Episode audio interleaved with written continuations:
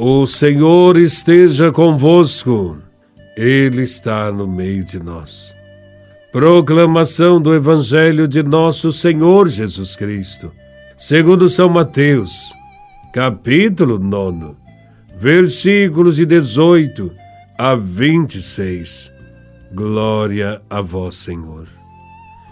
Enquanto Jesus estava falando, um chefe aproximou-se inclinou-se profundamente diante dele e disse: Minha filha acaba de morrer, mas vem, impõe tua mão sobre ela e ela viverá. Jesus levantou-se e o seguiu, junto com seus discípulos. Nisto, uma mulher que sofria de hemorragia há doze anos veio por trás dele e tocou a barra do seu manto ela pensava consigo: se eu conseguir ao menos tocar no manto dele, ficarei curada. Jesus voltou-se e, ao vê-la, disse: Coragem, filha, a tua fé te salvou. E a mulher ficou curada a partir daquele instante. Chegando à casa do chefe, Jesus viu os tocadores de flauta e a multidão alvoroçada, e disse: Retirai-vos, porque a menina não morreu, mas está dormindo. E começaram a caçoar dele. Quando a multidão foi afastada, Jesus entrou, tomou a menina pela mão e ela se levantou. Essa notícia espalhou-se por toda aquela região palavra da salvação. Glória a vós, Senhor. Esse evangelho nos leva a meditar sobre dois milagres de Jesus, que tratam do tema da fé. Na primeira cura, foi a fé que encorajou a mulher, que tinha hemorragia, a tocar na veste de Jesus. Esta mulher era considerada impura devido à hemorragia, que durava mais de 12 anos. De acordo com a mentalidade da época, por causa da hemorragia, esta mulher não podia tocar em ninguém, nem deixar que alguém a toque, e também não podia participar da comunidade. Entretanto, sua impureza não foi suficiente para impedi-la de tocar na veste de Jesus. Ela rompeu a barreira do preconceito e da discriminação que sofria e tocou Jesus. Para ela, bastava tocar na veste e seria curada. Fez isso por causa da fé. A fé encoraja a pessoa, dá ânimo, aponta caminhos. E naquele instante, ela sentiu-se completamente curada. Não foi o manto que a curou.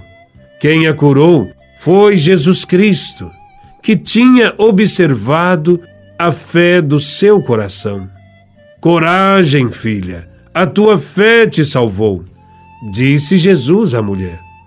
Jesus pede a ela coragem, coragem para levar adiante o que havia conquistado. A primeira etapa, a cura da hemorragia, estava vencida. A segunda etapa da cura seria vencer os preconceitos que existem na sociedade, preconceitos que excluem. Fé e coragem se completam neste milagre. Também foi a fé que moveu um chefe da sinagoga a se aproximar de Jesus e pedir que impusesse as mãos sobre sua filha, que acabara de morrer. Ele acreditou que esse gesto de Jesus lhe devolveria a vida, pois já tinha presenciado milagres de Jesus em Cafarnaum. Ele acredita que Jesus tem o poder de fazer reviver sua filha. Ele tem muita fé. Na casa do chefe da sinagoga, a primeira atitude de Jesus foi retirar as pessoas que estavam no local.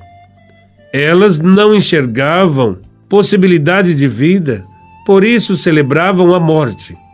E agindo assim, não davam nenhuma possibilidade para a vida ser retomada. Tirá-los dali significou retirar a falta de esperança, retirar a falta de perspectiva de vida, enfim, retirar do local a falta de fé. Ficaram ali apenas Jesus e o homem de fé diante da menina. O primeiro gesto de Jesus foi tomá-la pela mão. Tomar pela mão significa estender a mão, significa também solidariedade, ajuda ao próximo, compromisso com a vida do seu semelhante. Ao estender a mão, a menina se levanta. Ela agarrou a oportunidade que lhe fora dada e voltou a viver.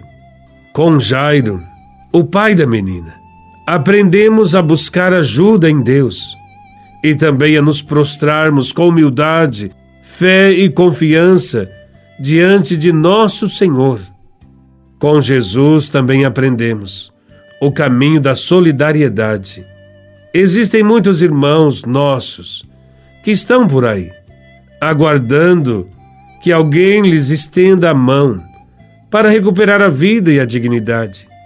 Quando somos solidários, quando temos fé, conseguimos resgatar as pessoas das suas situações de morte e devolver-lhes a vida. A fé nos leva a ter sempre solidariedade e a amar mais os irmãos, perdoar mais e assim salvar vidas. Pessoas são resgatadas, pessoas são colocadas de pé e recuperadas em sua dignidade quando nos comportamos como Jesus estendendo a mão. Se não fosse a fé daquela mulher doente, ela continuaria com hemorragia e, portanto, excluída. Se não fosse a fé do seu pai, a menina não teria revivido. Que cada um de nós possa acreditar sempre na bondade e na misericórdia de Deus, viver o Evangelho, crescer na fé e acreditar no poder de Deus diante das dificuldades da vida. Tenhamos sempre fé em Jesus de Nazaré. Louvado seja nosso Senhor Jesus Cristo, para sempre seja louvado.